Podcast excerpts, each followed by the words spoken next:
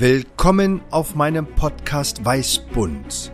Mein Name ist Professor Dr. Jadet Ziholi und bin Direktor an der Frauenklinik der Charité. Und alle drei Wochen suche ich mit den unterschiedlichsten Gästen den Code des Lebens.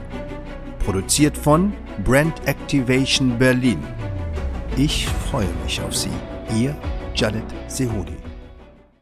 Dieser Podcast wird unterstützt von Dr. deinem Online-Portal für CME-Fortbildungen. Auf Dr. findest du erstklassige CME-Kurse, kostenlos für viele medizinische Fachbereiche, ob von unterwegs oder zu Hause. Sammle CME-Punkte wann und von wo du willst auf www.drflix.de. Willkommen bei Weißbund und heute ein ganz besonderer Ehrengast. Und niemand kann sich besser beschreiben als Frau oder Mann selbst. Winfried, wer bist du eigentlich?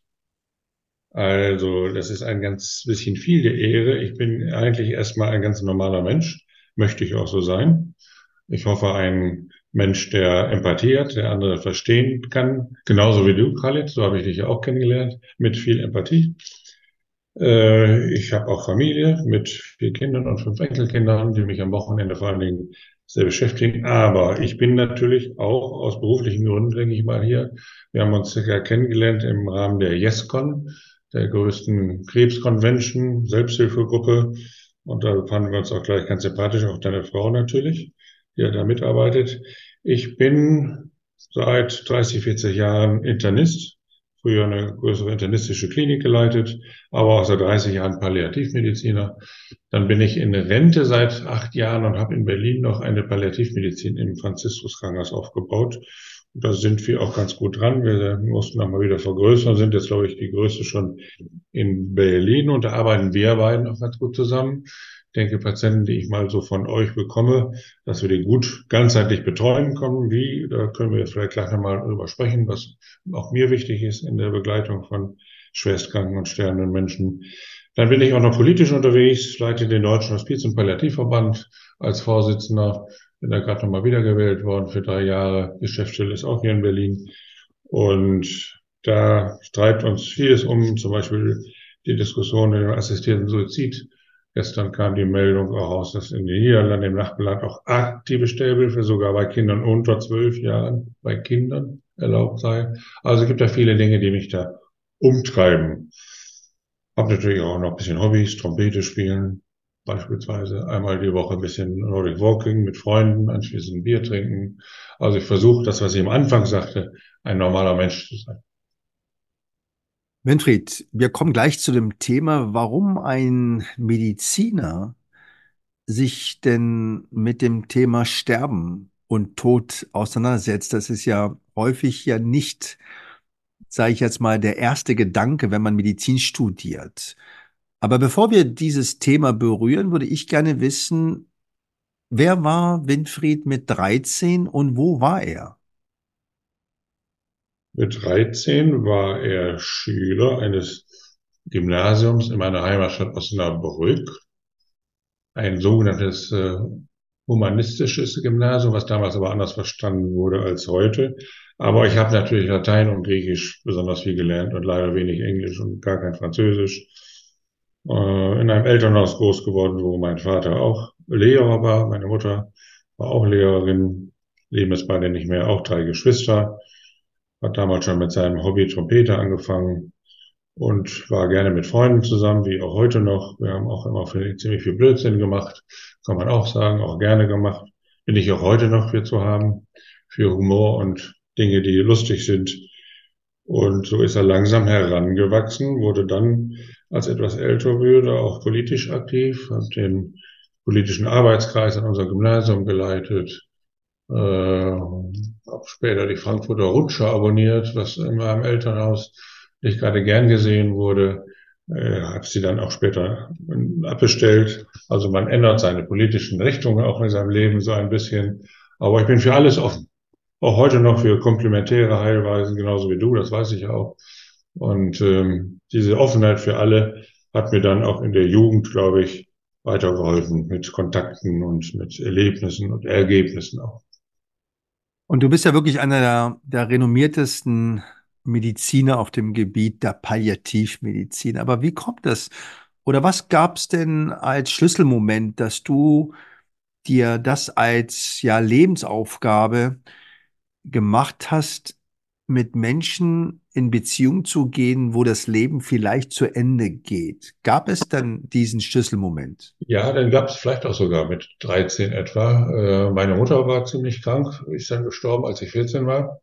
Und die habe ich immer schon begleitet, habe mir schon die Waschzettel gelesen, habe mich immer interessiert und äh, habe dann mir schon gedacht, Arztberuf könnte was für mich sein. Und die Sache mit den sterbenden Menschen, das war tatsächlich ein Schlüsselerlebnis, das war Ende der 80er Jahre schon, als wirklich 1980er Jahre äh, die Menschen noch abgeschoben wurden zum Sterben ins Badezimmer. Das habe ich wirklich erleben müssen. Und das fand ich ganz schrecklich. Und dann habe ich auch noch erlebt, wie Männer und Frauen riefen vor Schmerzen. Ich will jetzt das Wort schreien hier gar nicht mal im Podcast benutzen. Und mir gesagt wurde, der kann ja gar keine Schmerzen haben, der hat ja schon so viel Morphin völliger Nonsens, wie wir heute wissen. Äh, wer Schmerzen angibt, dem glauben wir erstmal und dem, der kriegt auch was, so viel er braucht, bis er keine Schmerzen mehr hat. Das war damals auch nicht möglich. Und dann kam noch der Mythos mit der Abhängigkeit. Wenn wir dann noch mehr geben, dann wird der oder diejenige vielleicht sogar noch abhängig. Auch völliger Nonsens. Äh, erstmal wird man nicht abhängig, wenn man aus Schmerzgründen Morphin nimmt.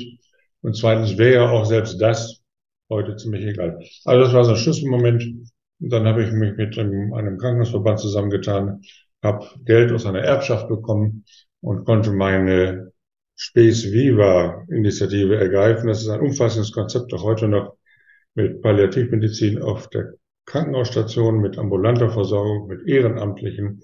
So ein ganzes Konzept. Wir sind erst angefangen mit einzelnen Zimmern auf den Stationen, weil wir glaubten und auch noch glauben, dass der Tod zum Leben gehört irgendwie und wollten gar nicht irgendwie gesondert in einer extra Station, sondern mitten auf der Station. Jede Station bekommt so ein besonderes Zimmer, damit der Tod ins Leben gehört. So ist auch gut, sehr gut gegangen. Haben dann aber gemerkt, dass wir zur Erhaltung unserer Kompetenz, unserer fachlichen Kompetenz auch, auch eine Station brauchen, wo nur solche schwerstkranken Patienten behandelt werden in einem Team, einem kompetenten Team, aber auf Augenhöhe, wo die Psychologie dabei ist, die Physiotherapie, die Sozialarbeit.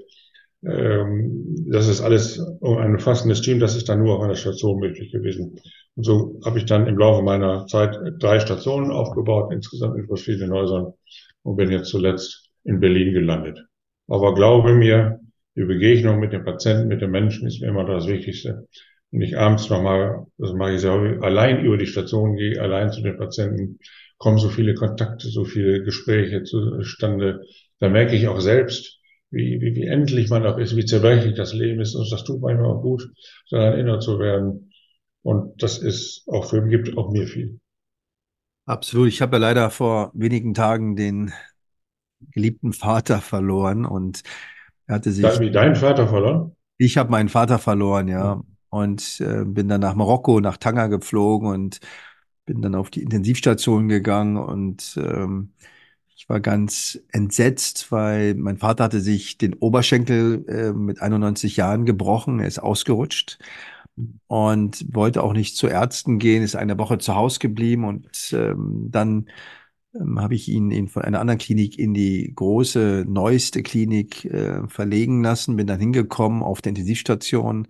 Er hatte keinen Socken an, er hatte kein Unterhemd an und er hatte Schmerzen, weil er hatte noch eine zusätzliche Gangrene jetzt entwickelt auf, auf Basis. Also ein, der Fuß, der Unterschenkel war abgestorben. Ähm, und mein Vater hatte kein Morphium.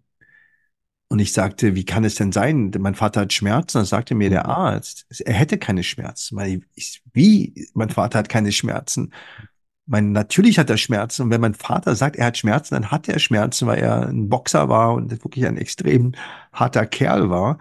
Und da ich den Arzt dann äh, gerufen habe und er mir sagte, ja, aber er ist auch herzkrank. Weil ich, ja, und? Der hat eine Herzaktion von 20 Prozent in der Ultraschalluntersuchung. Und ob sie 20 oder 18 oder 19 oder 21 spielt auch gar keine Rolle. Das ist eine palliative Medizin, die wir hier führen.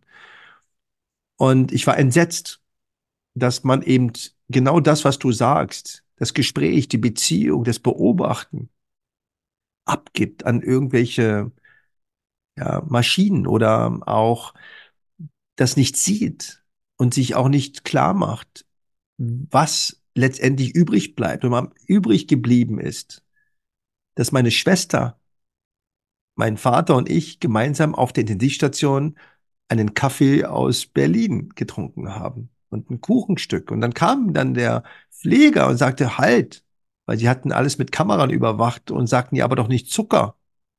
Da war ich, wie, kein Zucker? Mein Vater ist 91 Jahre, hat eine schwerste Herzinsuffizienz, gerade eine Pneumonie, eine Gangren, eine Oberschenkelfraktur, will sich auch nicht zurecht operieren lassen, weil die, das war das Angebot, das Bein zu amputieren.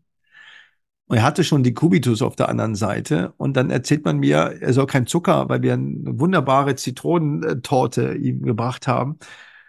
Und dann habe ich gesehen, wie weit weg wir eigentlich sind aus der Patientenperspektive. Und war wirklich traurig, weil das da bedarf es gar nicht viel.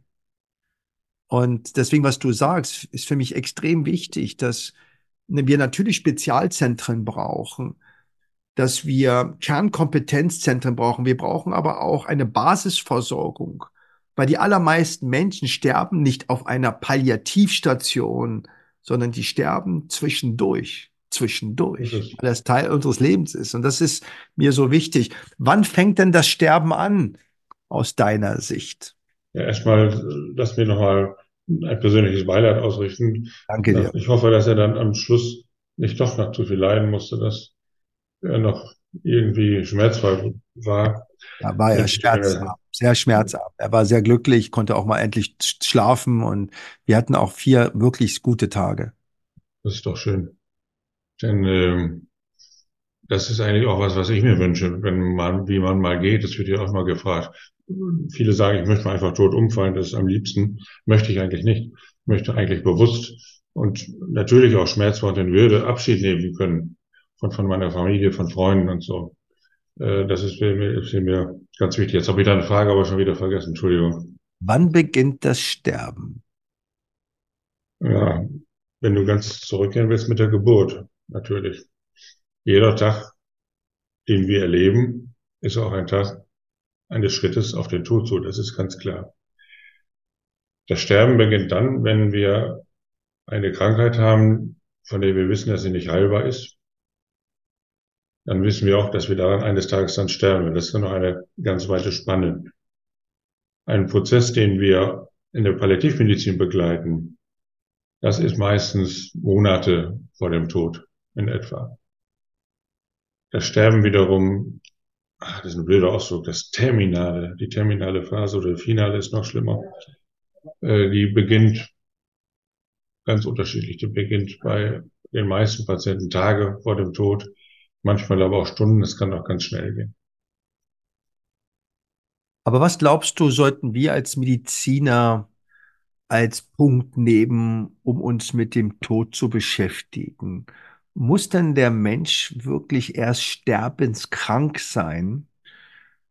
Oder ist es vielleicht besser in einer Situation, sich zumindest mit dem Thema auseinanderzusetzen, mit dem eigenen, so wie du gerade gesagt hast? Ich würde es mir genauso wünschen. Ich denke auch, dass ein schneller Tod nicht der beste Tod für mich wäre. Und ich war schon mal in so einer Situation, ähm, wo ich glaubte, dass ich sterbe, als ich hier überfallen worden bin in meinem Büro von zwei Schurken und sie mit einem Baseballschläger auf meinen Kopf eingeschlagen bin und ich nach meiner Frau und damals meinem Sohn gerufen habe, dass sie schnell zu mir kommen, weil es war für mich eine Horrorszenerie hm. zu sterben, ohne dass jemand dabei ist, der mich liebt. Hm. Und da bin ich ganz äh, traurig und panisch geworden und deswegen ist das genau, was du auch gesagt hast, glaube ich, meine Philosophie. Aber was glaubst du als Mediziner, weil natürlich ist das auch schwierig, sich mit seinem eigenen Tod oder mit seiner eigenen Philosophie auseinanderzusetzen. Aber was wäre dein Rat? Du bist ja schon so viele Jahre unterwegs. Ja, also unbedingt sich mit dem Thema zu befassen, auch als Jugendlicher, sogar als Schüler. Wir haben von unserem Verband im Deutschen Hospiz und Palliativverband sogar eine Aktion Hospiz macht Schule und gehen mit ausgebildeten Kräften auch in Schulen rein, weil auch Kindern schon das Thema begegnet, in der Familie oder anderswo. Ich, wir wissen ja alle, dass die Informationen über die Möglichkeiten einer Hospiz- und Palliativversorgung in der Bevölkerung immer noch sehr gering sind. Das liegt nicht unbedingt daran, dass es zu wenig Informationen darüber gibt. Das liegt daran, dass wir, sage ich jetzt mal, uns mit dem Thema nicht beschäftigen wollen, weil wir es verdrängen, weil wir Angst haben. Also das Verdrängen ist völlig verkehrt. Ob wir sicher sagen können, wie wir uns mal eines Tages verhalten würden, wenn wir eine Diagnose bekommen, die zum Tode führt, oder wie wir sogar in einem beginnenden Sterbeprozess sind, das kann keiner voraussagen. Das kann nicht mal ich, der sich so lange mit dem Thema beschäftigt. Ich könnte nicht sicher sagen, wenn ich mal dran bin, wenn ich mal krepiere, wie ich mich da verhalte, ob ich da nörgelig werde oder zustimme. Äh, das kann doch keiner von sich voraussagen, will ich auch nicht behaupten. Aber wir wissen, dass die Menschen, die sich früher schon mit dem Thema beschäftigt haben, die darüber hinaus überhaupt sich mit ihrem Leben beschäftigen, nicht nur mit dem Tod, mit, mit ihren Erfolgen oder Misserfolgen, mit ihrer Familie, die es erreicht haben, eine gewisse innere Sicherheit zu haben oder Stimmigkeit, sagen wir mal so, die können auch besser gehen. Insofern ist das eine Vorbereitung auf den Tod. So ist meine Erfahrung, deine wahrscheinlich auch. Absolut. Leute, die immer gehadert haben, immer Nörgler waren, unzufrieden waren, die können doch am Ende nicht gehen. Ja, Man muss eben daraus schließen, beschäftige dich frühzeitig in Gedanken damit, ordne dein Leben, lebe gut, dann kannst du auch gut gehen. Ja, das ist, Und das genau ist doch das höchste Talent, was wir im Leben erreichen können, weil du bist der berühmteste gynäkologische Chirurg, den ich kenne und beste. Du hast doch ganz viel erreicht. Ich habe auch ein bisschen erreicht. Aber am Ende ist es doch völlig wurscht. Absolut. Am das Ende ist das so wurscht, wenn die Leute dich hier treffen, wer du bist, das sehe ich doch hier schon so. Und ob du die Reinemacherfrau bist oder der Direktor von so und so, sind wir alle völlig gleich, so klein. Absolut. Und das Höchste, was wir dann erreichen können im Leben, ist einfach gut gehen zu können. Absolut. Und eine Spur zu hinterlassen, und zwar im Herzen, nicht jetzt unbedingt genau. New England Journal, sondern wirklich im Herzen, weil das macht ja, das ist für mich die wahre Unsterblichkeit, wenn man Spuren mit anderen Menschen hinterlässt. Ja. Mhm. Und das war mir auch ganz klar. Und ich bin ja noch in dieser Trauer, aber das ist das, was übrig bleibt. Und die ganzen Geschichten drumherum äh, sind nett. Aber ich glaube, das war jetzt für mich zum Beispiel eine wunderbare Erfahrung, mit meiner Schwester eben am Sterbebett meines Vaters zu sein. Da bin ich auch ganz glücklich, weil ich hatte ganz viele Ausreden, warum ich eigentlich nicht fliegen hätte können. Aber ich bin geflogen, habe die OPs einfach abgegeben, habe die Patienten auch äh, mitgeteilt, dass ich nicht die OP am nächsten Tag machen kann, weil ich muss eben fliegen und ich war auch ganz dankbar. Es war gar kein, kein Zweifel, dass das eben die richtige Entscheidung ist. Aber ich glaube, wir müssen uns sehr früh eben damit auseinandersetzen und auch eben zugeben, dass wir selbst manchmal auch gar nicht wissen. Aber ich habe mir zum Beispiel vorgenommen, dass ich gerne irgendwie begraben sein möchte in einem Ort, wo es mehr Sonne ist als Regen. Das ist nur hm. mein Gefühl, ja. Und äh, ich durfte jetzt meinen Vater ja begraben ähm, und das schien die Sonne und es war schon was ganz Besonderes, wenn die Sonne scheint. Aber das ist, glaube ich, das, was man ähm, sich einfach mal fragen muss, ohne jetzt sich zu verkrampfen in der Entscheidung. Und deswegen meinen hohen Respekt, dass du eben dieses Thema so hochhältst. Das ist ja auch jetzt nicht unbedingt das, ähm, wo in der Medizin ein Nobelpreis kommuniziert ja. wird. Da musst du schon irgendwie an die DNA oder irgendwelche Xenotransplantate eben zumindest machen. Aber dass wir immer noch gar nicht so weit sind in dieser Auseinandersetzung, das hat was eben damit zu tun, dass wir eben weiterhin das tabuisieren. Ja. Und bei Kollegen hast du völlig recht. Ich wurde ja einfach wirklich ausgelacht, ausgelächelt, sagen wir mal so.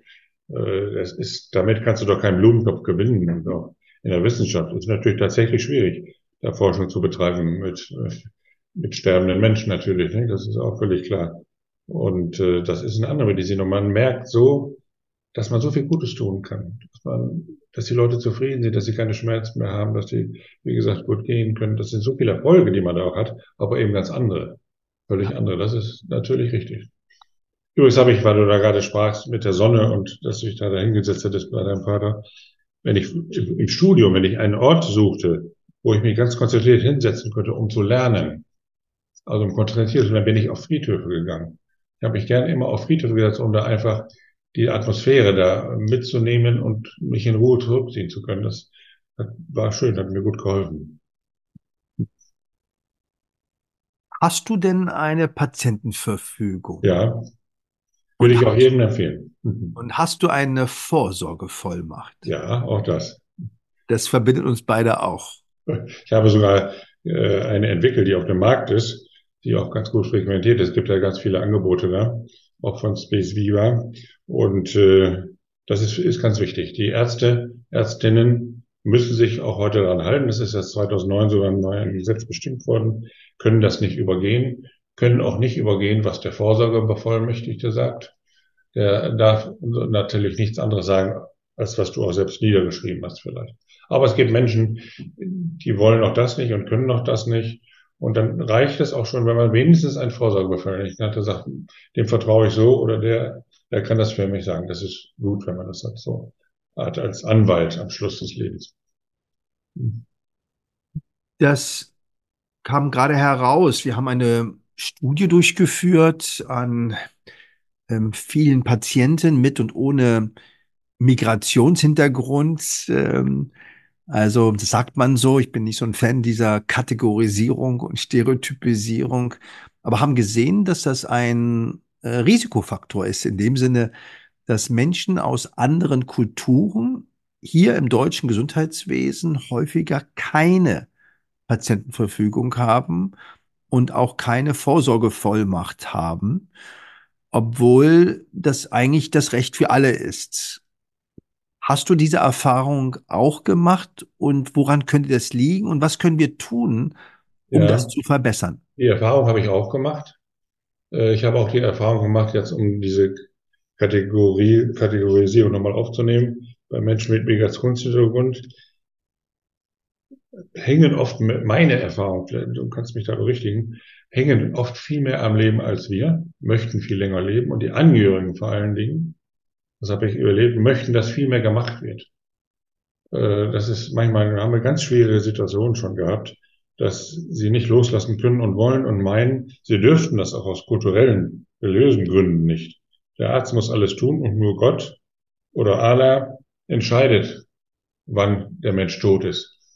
Und ich habe neulich mal Auseinandersetzung gehabt, wo ich gesagt, Sie sehen doch, dass Ihre Mutter stirbt und ich kann sie nicht reanimieren. Wenn das doch, tun Sie das, sage ich. Und wenn sie dann bei der Reanimation stirbt, ja, dann hat Gott entschieden.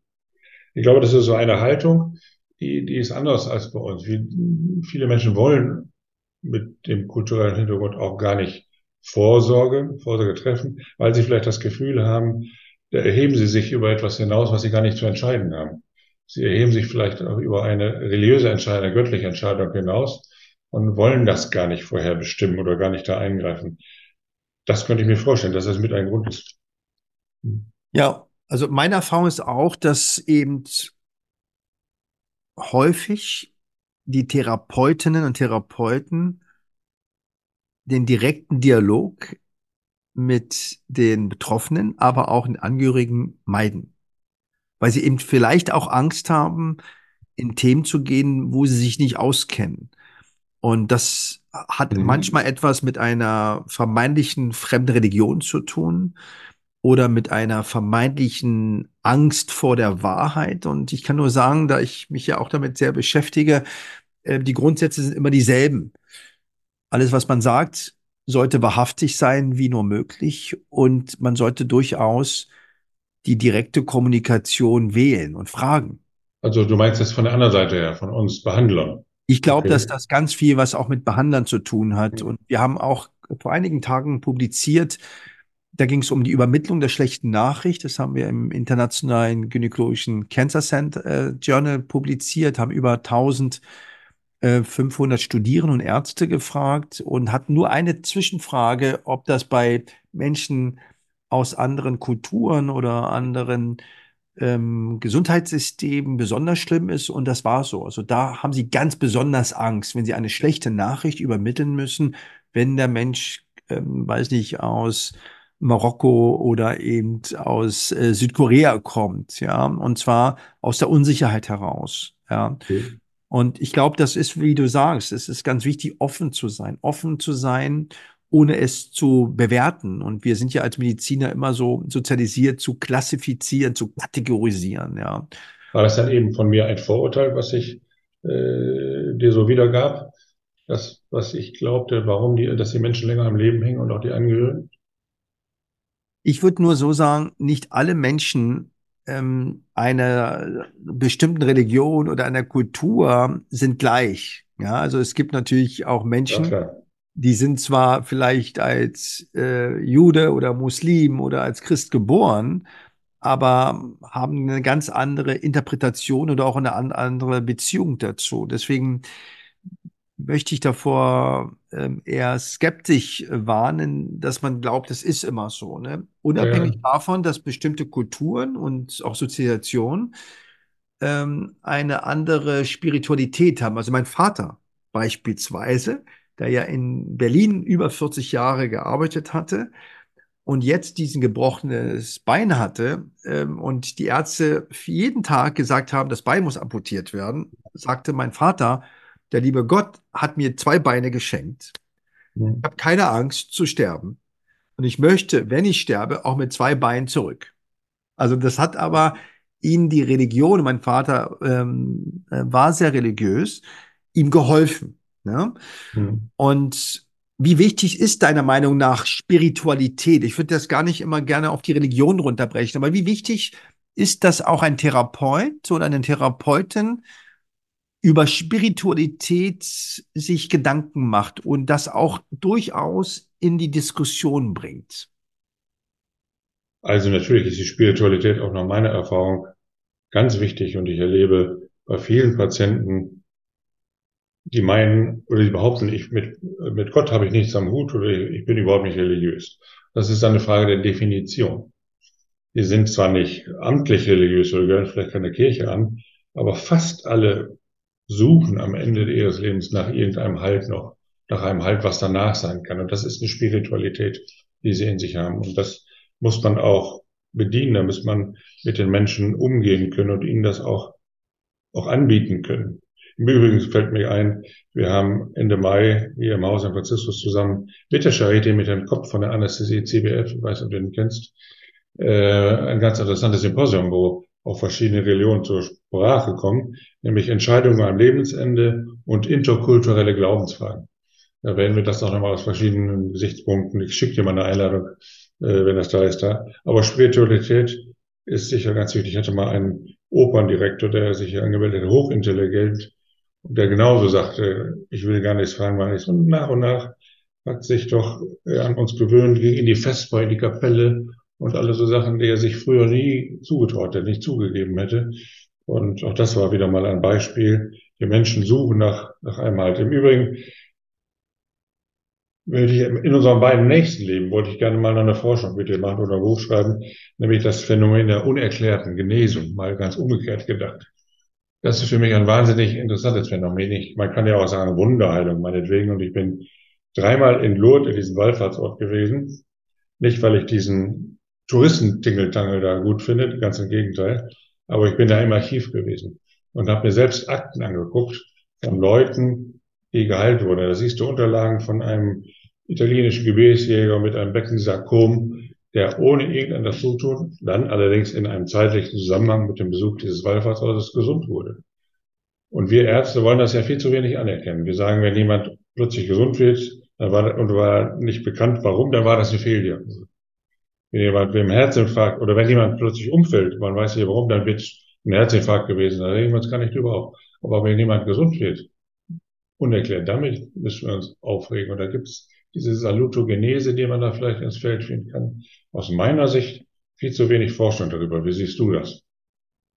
Absolut. Also erstmal kenne ich wirklich ganz viele Wunder, ja, und ähm, es gibt unglaubliche Geschichten. Und ähm, das ist ja einer meiner Forschungsgebiete, ähm, das Langzeitüberleben. Und da kann man schauen, welche Voraussetzungen muss man haben, statistisch gesehen, um eben lange zu leben. Bei einer Krebserkrankung, da ist das relativ einfach, wenig Nebenerkrankungen, äh, jugendliches Alter und so weiter. Aber auf der anderen Seite kann ich sagen, gibt es so gut wie keinen Grund, nicht Langzeitüberlebender zu sein. Also wir haben auch uns die Gruppen angeschaut, die ganz schlechte Risikofaktoren haben. Tumorrest nach einer 10-Stunden-Operation oder Lebermetastase. Also es gibt immer wieder Menschen, die Verläufe haben, wo man rein statistisch sagen würde, geht gar nicht. So, und die gibt es. Und ich finde das wunderbar. Das macht mir total auch Mut, weil mich das auch ein bisschen glücklich macht. Und zwar gar nicht darum,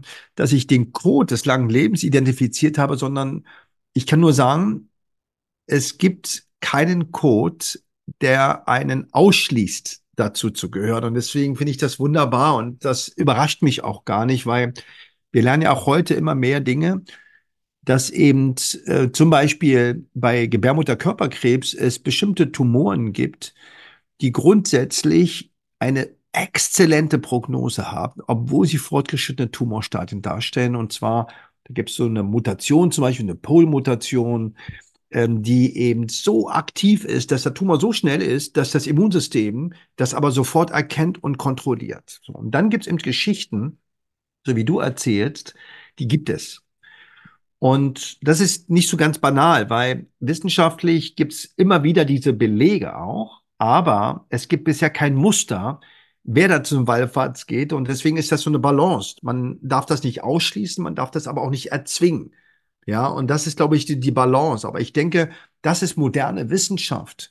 Moderne Wissenschaft ist auch diese Dinge darzustellen. Und ich werde wahrscheinlich genauso jetzt wie du auch immer mehr ein Freund von Einzelgeschichten mhm. und Verläufen, weil manchmal lernt man daraus viel mehr als große Meta-Analysen von ähm, Tausenden von Patientinnen. Also ich bin immer mehr ein Fan dieser qualitativen ähm, Vergleiche und deswegen wäre ich sehr daran interessiert und da können wir uns wirklich beide nochmal auf den Weg machen, dass wir sagen, okay, wir gucken uns nochmal diese Frauen und Männer an und diskutieren nochmal mit denen. Und zwar gar nicht unbedingt, um den Code zu finden, sondern einfach zu schauen, aha, weil es ist wichtig, weil das ist das, was auch Menschen manchmal Angst macht von der Medizin, dass man sagt, sie sterben auf jeden Fall oder das geht nicht oder das ist Blödsinn. Und ich sage immer, selbst wenn, wenn sie alles das machen, was ich sage, heißt das nicht, dass es immer ein Happy End wird. Und deswegen bin ich ein großer Fan davon, wenn es solche Wunder gibt. Und ich hatte erst vor wenigen Tagen eine Patientin, wo der Tumor gewachsen ist mit Chemotherapie, weitergewachsen ist und dann sie unter einer Immuntherapie alle Tumorformationen seit drei Jahren verschwinden ließ. Und ich gesagt habe, wissen Sie was, ich weiß nicht, warum das so ist, aber ich würde alles, was Sie gemacht haben, Sozial, Interaktion, Ihre eigenen Dinge, als Paket sehen. Und ich würde glauben, dieses Paket sollte man einfach weitermachen, egal was. Das ist nur mein Gefühl, ja. Und sie war aber, und das ist auch eine ganz mündige Patientin, die in Südfrankreich lebt, ähm, jetzt der Meinung, sie wird jetzt die Immuntherapie absetzen. Ich habe gesagt, okay, sie vertrank eigentlich ganz gut, aber sie war müde. So, ja, Fatigue. Und ich habe gesagt, das ist ihre Entscheidung. Ich glaube, ich würde es erlassen, aber das ist ihre Entscheidung. Und sie hat es abgesetzt. Und seit einem halben Jahr ist das immer noch so, dass nichts gesehen wird. Also ich finde das großartig. und deswegen, schön so. Ja. ja. aber ich finde, das, das ist ja alles, alles nach Regeln lief und alles festgelegt wäre. Um Gott, was ja. wäre das langweilig? Hätten wir einen langweiligen Beruf. Absolut. Mensch, da fällt mir ein, da ist einer mit seinen Unterlagen auf mich zugekommen, Jacques Giel, der will sogar, dass ich seinen Namen nenne, aus Aachen. Er hatte einen metastasierenden Kehlkopfkrebs. Ja. Wir haben ihn entlassen aus einer Universitätsklinik, nicht in Berlin. Äh, da stand drin, wir können nichts mehr für den Patienten tun. Das ist schon mal ein ganz blöder Satz. Ein schlecht. Niemals reinschreiben. Ja. Wir empfehlen Aufenthalt in Hospiz. Und er ist nach Lot gefahren. Mhm. Und er hat mich besucht der hatte keine Metastasen mehr in der Lunge, der konnte wieder seinem Hobby nachgehen, fliegen, mit dem Flugzeug fliegen, ist selbst mit dem Auto gekommen. Das Einzige, was er nicht konnte, ist sprechen, weil er natürlich den Gehfrock entfernt bekommen hatte, was fatal war, weil er Fußballreporter war bei einem äh, Rundfunkanstalt. Aber das sind so Geschichten, die, die, die geben einem wirklich zu denken. Wobei ich dich nochmal fragen wollte, bist du dir dann sicher, wenn wir es können, dass wir einen wissenschaftlichen Code finden? Oder kann es doch sein, dass es irgendwas zwischen Himmel und Erde gibt, was wir naturwissenschaftlich niemals rauskriegen werden. Ich denke schon, ähm, dass das als soziokultureller Code zu verstehen ist. Und es ist vielleicht die Komposition von verschiedenen Elementen, so wie ein Flugzeug in der Regel abstürzt. Wenn mindestens sieben Fehler aufeinander kommen, kann es durchaus sein, dass es eine, einzelne medizinische Themen, aber es muss noch was dazukommen. Und das kann sehr, sehr gut aus der Interaktion, das kann aus der Spiritualität sein und wir kennen ja alle diese Interaktion. Die Frage ist immer nur, wie ist die Komposition, wie passt es? Ich glaube, das ist, du brauchst irgendeinen Acker und dann muss noch was dazukommen. Was, glaube ich, wichtig ist, dass wir aber die Menschen nicht da reinpressen, aber ihnen auch trotzdem die Möglichkeit geben, Dinge zu nutzen, die sie selbst auch als heilsam, deswegen ich bin kein Fan von diesem Wort Heilung und Unheilbarkeit, sondern was mhm. ich gerne ersetzen würde, Heilsamkeit. Heilsamkeit. Und Heilsamkeit wäre für mich genauso die Morphintherapie für meinen Vater. Es ist eine Heilsamkeit. Da geht es nicht um Heilung. Und Heilsamkeit bedeutet ja nach WHO körperliches, soziales und seelisches Wohlbefinden. Und ich glaube schon, dass das ganz elementar ist. Aber wie gesagt, ich denke, wir als Mediziner müssen erstmal verstehen, dass das drumherum auch einen riesen Einfluss hat. Und wir wissen ja, dass Menschen, die in Beziehung leben, mit der Partnerschaft, mit den Kindern, im selben Tumorstadium eine bessere Prognose haben als ja. Menschen, die alleine sind. Im selben Tumorbiologie. Das heißt, da ist irgendetwas. Und ob das jetzt psycho, neuroimmunologisch, ähm, reprä, re, reproduzierbar, also wiederholbar ist oder nicht.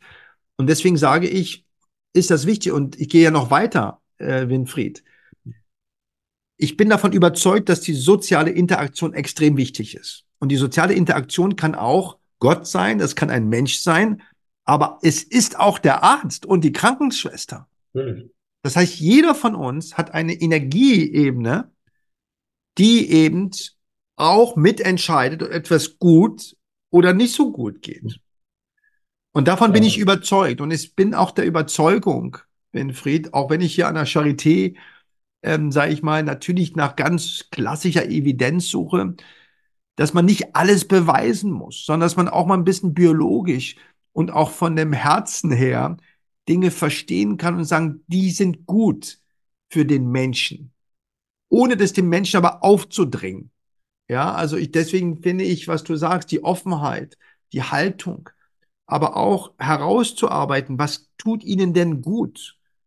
Und dann auch das nutzen zu können. Das spricht nichts dagegen. Also also ich hätte wirklich Lust, also ich würde vorschlagen, wir machen nach unserem Podcast Weißbund auf jeden Fall nochmal so ein Meeting, weil ich glaube, dein Wissen, und das merke ich ja auch, das müssen wir destillieren und müssen wir auch für die weiteren Generationen nutzbar machen. Ah, ja. Das Thema Tod wird uns, glaube ich, die nächsten äh, Jahrhunderte, wenn nicht Jahrtausende beschäftigen. Ich bin mal bei einer wissenschaftlichen Gesellschaft, ich nenne jetzt mal nicht den Namen, abgelehnt worden mit einem Vortrag, den ich halten wollte zum Thema Ist Glaube heilsam? Ist Glaube heilsam? Äh, die haben, wir wollen hier keine Predigt hören, sagt, die will ich Ihnen noch gar nicht, ich will Ihnen noch Fakten bringen. Genau das, was du sagst, äh, dass, der Glaube an irgendetwas muss ja gar nicht Gott jetzt sein, dass die Kraft bringt. Und einfach über das Thema zu reden, ist Glaube heilsam? Und dass man dann abgelehnt wird, äh, das war, war sehr schade. Ich habe den Vortrag noch, bei Gelegenheit kann ich Ihnen mal zeigen. Ist ja Wahnsinn. Also ich kann dir jetzt schon versprechen, dass ich dich auf jeden Fall einladen würde, weil ich finde das extrem wichtig. Und das ist auch moderne Medizin. Moderne Natürlich. Medizin ist, auch mal über den Tellerrand zu gucken und auch Dinge mal wahrzunehmen und einfach zur Reflexion zu nehmen oder auch vielleicht damit neue Hypothesen zu gestalten. Also nochmal, es geht nicht um etwas aufzudrücken. Und so ist das auch mit der Kultur und mit der Kunst. Wenn ich Musik liebe, warum kann man nicht über Musik reden? Das heißt nicht, dass jeder die Musik mag, aber es kann ein Instrument sein, die Resilienz, das Selbstvertrauen, aber auch den Dialog zu stärken. Und deswegen finde ich das äh, jämmerlich und ich würde die Gesellschaft auflösen, genauso wie ich diesem Arzt mhm. die Approbation entziehen würde, wenn ich in der Position wäre, der sagt, ich kann nichts mehr für sie tun. Weil es geht nicht um die Therapie, es geht um die Beziehung. Und zwar die Beziehung der Medizin, und dazu gehört eben auch die Palliativmedizin, da gehört dazu auch das Sterben mit dem Menschen. Und die darf nicht aufgekündigt werden, egal was passiert. Das ist die wahre Niederlage. Es ist nicht der Tod, es ist die Aufkündigung mit der Medizin insgesamt. Was ja überhaupt nicht heißt, das ist auch bei mir so, dass ich nicht fürs Leben wäre und nicht für die Gesundmedizin und die tollen Operationen klasse finde. Und ich habe früher als, als Oberarzt auch Herzschrittmacher gelegt und Darm gespiegelt. Damals haben wir noch alles gemacht. Das ist alles toll, aber das ist nicht die Beziehung. Da hast du völlig recht. Das, das muss am Ende dazukommen. Und auch die Naturwissenschaft, die Ergebnisse, die Evidenz. Völlig klar, das müssen wir haben. Aber man kann doch auch mehrgleisig fahren. Wir haben wirklich oft viel zu oft Scheuklappen. Und denn das ist nicht evidenzbasiert. Wie oft hören wir das? Und damit Lieber ist Winfried. Damit ist es Winfried. unmöglich. Ja. Absolut. Win lieber Winfried, du, äh, wo holst du dir denn deine Kraft? Ah, das ist die schwierige Frage. Bin ich schon ein paar Mal gefragt worden. Ich glaube, ich bin sehr leidensfähig und auch belastungsfähig. Wurde schon relativ streng erzogen früher, komme aus einem sogenannten gut katholischen Hause. Da war strenge Sitten, man musste sich oft zusammennehmen. Aber Ich habe also gelernt, mit Belastung umzugehen. Das ist, glaube ich, ein Grund. Und ähm, dann habe ich so einen Satz, so ein bisschen blöden. Was oder wer mich ärgert, das bestimme ich. Und das gelingt nicht immer, aber da ist was dran. Ich reg mich über viele Dinge gar nicht auf, wo die Kollegen sagen, mein Gott, Chef, wie können Sie dann und so. Sage ich ruhig und es wird schon. Und so.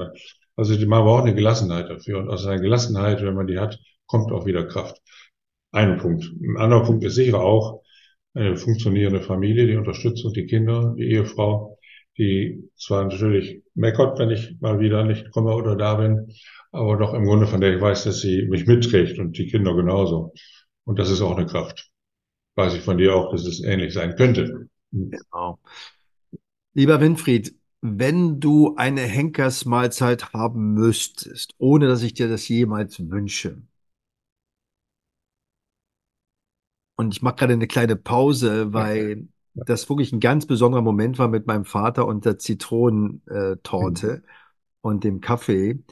Und es war was ganz Besonderes, ja. Und er hat sich gefreut und er war auch ganz begeistert, warum der Kaffee abends immer noch heiß war, weil wir das in der Thermokanne hatten. Und er sagt, ich bin überrascht. Und dabei gelächelt. Und das war toll. Aber was wäre denn deine Henkersmahlzeit und wer würde diese kochen? Könnte es auch ein Henkersgetränk sein? Du bist der, der das entscheidet.